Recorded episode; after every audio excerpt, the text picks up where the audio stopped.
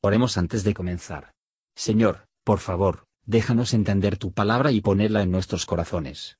Que moldee nuestras vidas para ser más como tu Hijo.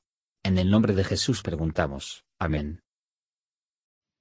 Capítulo 17 Y vino uno de los siete ángeles que tenían las siete copas, y habló conmigo diciéndome, Ven acá, y te mostraré la condenación de la grande ramera, la cual está sentada sobre muchas aguas, con la cual han fornicado los reyes de la tierra, y los que moran en la tierra se han embriagado con el vino de su fornicación. Y me llevó en espíritu al desierto, y vi una mujer sentada sobre una bestia bermeja, llena de nombres de blasfemia, y que tenía siete cabezas y diez cuernos.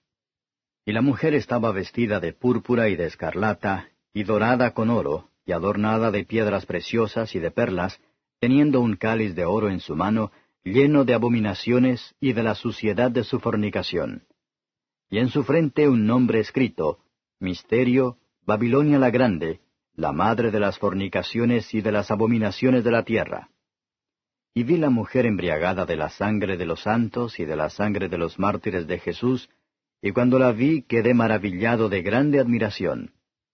Y el ángel me dijo, ¿Por qué te maravillas?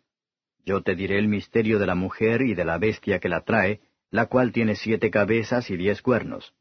La bestia que has visto fue y no es, y ha de subir del abismo y ha de ir a perdición, y los moradores de la tierra, cuyos nombres no están escritos en el libro de la vida desde la fundación del mundo, se maravillarán viendo la bestia que era y no es, aunque es. Y aquí hay mente que tiene sabiduría. Las siete cabezas son siete montes sobre los cuales se asienta la mujer, y son siete reyes. Los cinco son caídos, el uno es, el otro aún no es venido, y cuando viniere es necesario que dure breve tiempo.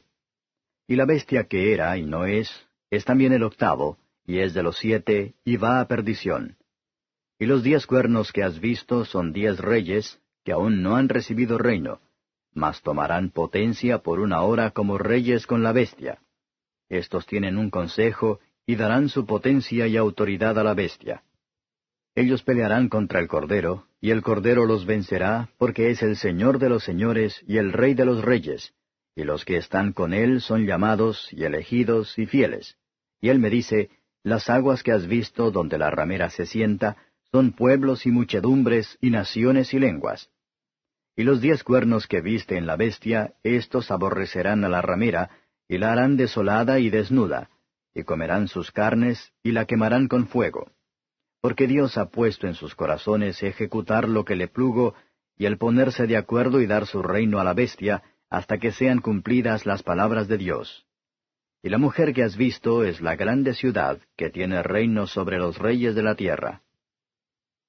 Comentario de Mateo Henry Apocalipsis capítulo 17. Versos 1 a 6. Roma aparece claramente que se entiende en este capítulo. La Roma pagana sometido y gobernó con el poder militar, no por el arte y lisonjas. Dejó las naciones en general, a sus usos antiguos y adoración. Pero es bien sabido que por la gestión astuta y político, con todo tipo de engaño de iniquidad, la Roma papal ha obtenido y mantenido su dominio sobre los reyes y naciones.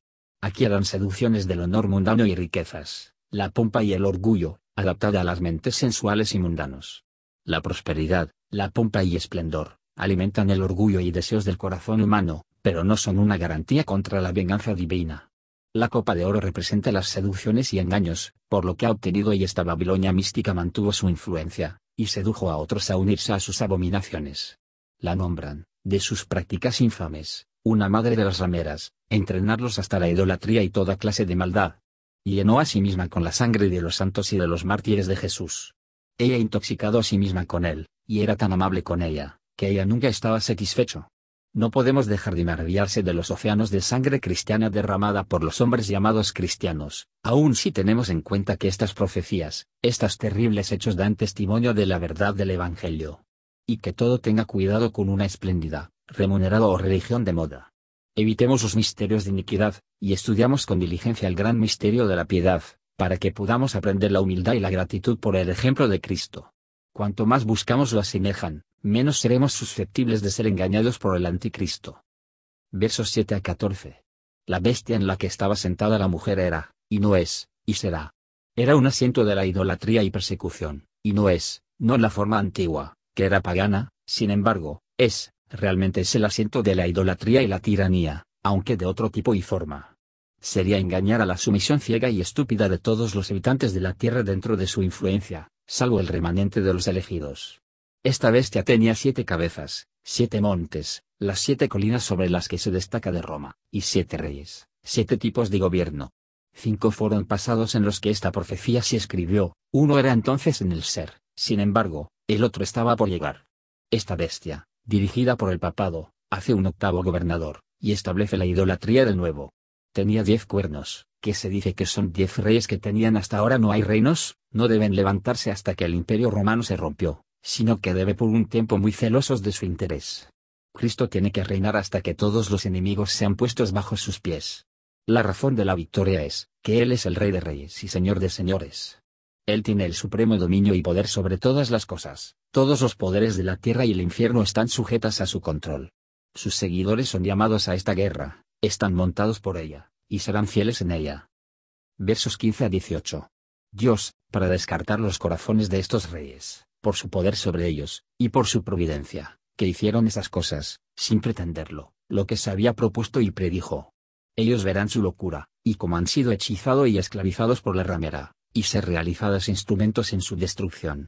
Ella era la gran ciudad que reina sobre los reyes de la tierra, cuando Juan tenía esta visión, y todo el mundo sabe de Roma para ser esa ciudad.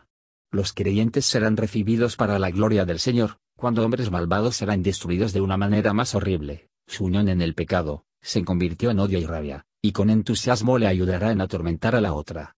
Pero la porción de Jehová es su pueblo, su propósito será establecido, y que va a hacer todo su placer, para su gloria, y la felicidad de todos sus siervos. Gracias por escuchar y si te gustó esto, suscríbete y considera darle me gusta a mi página de Facebook y únete a mi grupo Jesús Answers Prayer.